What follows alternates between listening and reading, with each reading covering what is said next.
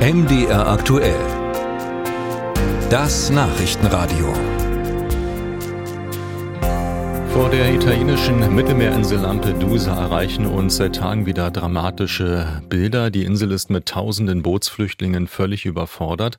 Es hat regelrechte Massenankünfte gegeben. 5000 Migranten an nur einem Tag.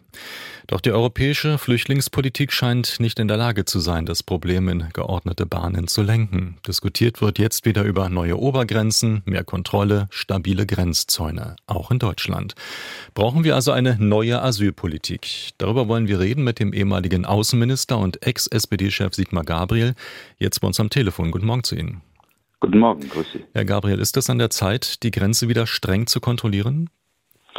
Ja, aber nicht nur die deutsche, sondern natürlich die europäischen Außengrenzen, weil wir, glaube ich, in großer Gefahr sind durch hm, die zu offenen Grenzen, äh, die inneren, die innere Offenheit zu verlieren. Äh, viele Staaten in Europa werden wieder Grenzzäune einführen, Schlagbäume, wenn die Außengrenzen der EU nicht geschützt werden.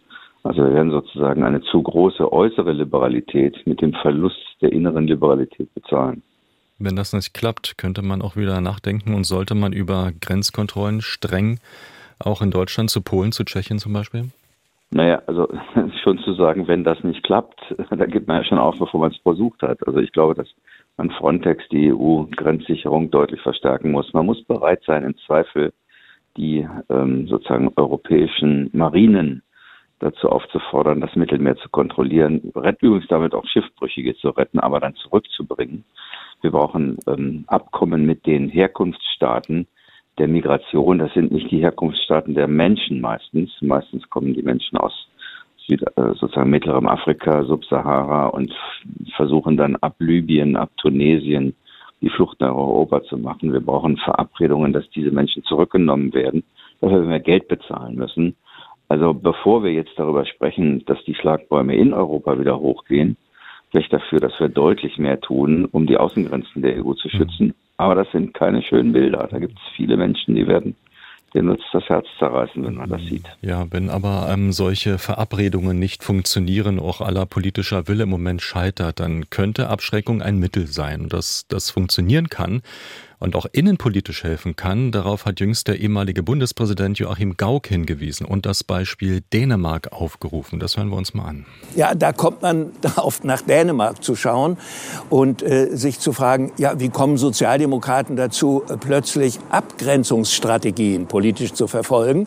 Aber den Dänen ist es gelungen, eine nationalpopulistische Partei unter drei Prozent zu bringen mit dieser Politik. Das heißt, wir müssen Spielräume entdecken, die uns zunächst unsympathisch sind, weil sie inhuman klingen. Und wir müssen in der demokratischen Mitte dann das entwickeln, was wir wirklich brauchen. Eine neue Entschlossenheit, die in der Bevölkerung, den Bevölkerungen in Europa den Eindruck vermittelt, die Regierenden sind handlungswillig und handlungsfähig. Ex-Bundespräsident Joachim Gauck. Herr Gabriel, wie viel Sympathie haben Sie als Sozialdemokrat für diese dänische Abstreckungsstrategie?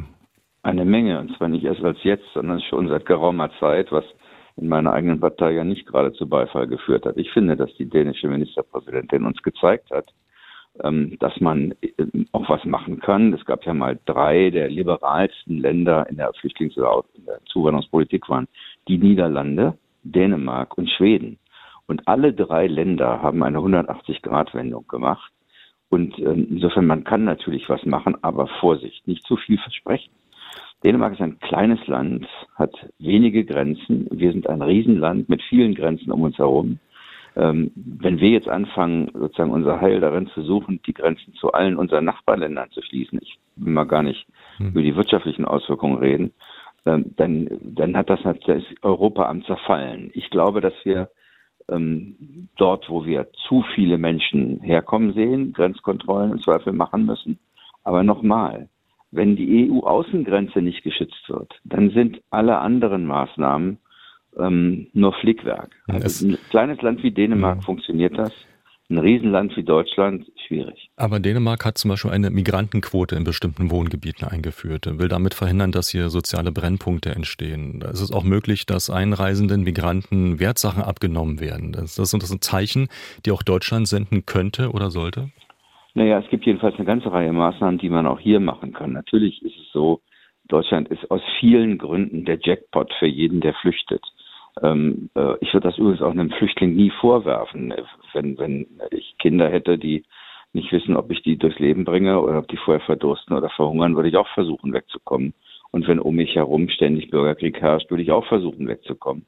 Und Deutschland ist das Land, das für viele Leute, Menschen ähm, das attraktivste ist. Erstens, weil hier viele Menschen leben, die schon andere aus anderen Kulturen kommen, auch die, die Sprache derjenigen sprechen, die kommen. Zweitens, weil es natürlich ein Riesenland ist, das mehr Möglichkeiten auch Arbeit zu finden bietet als kleine Länder. Und nicht zuletzt, ja, auch wegen unserer Sozialleistungen. Ähm, wir haben eine Zeit lang in Deutschland, als wir sehr hohen Zugangsdruck hatten, die mal auf Sachleistungen umgestellt. Also nicht Geld auszahlen, sondern ähm, Wohnungen zur Verfügung stellen, ähm, Einkaufsmarken, also einfach um die Attraktivität des Sozialsystems zurückzunehmen. Auch über sowas muss man reden. Ähm, ich finde, dass all das, was da gemacht werden kann, sinnvollerweise von den demokratischen Parteien in diesem Land mal besprochen werden muss. Und zwar nicht im Wahlkampf und nicht mit Schaum vorm Mund. Das ist eine Lösung, da wird es keine Bilderbuchlösung mit einer Angelegenheit, mit einer Maßnahme geben, sondern wird ganz viele unterschiedliche Maßnahmen brauchen an der Außengrenze, im Inland, in der Zusammenarbeit mit den Herkunftsstaaten.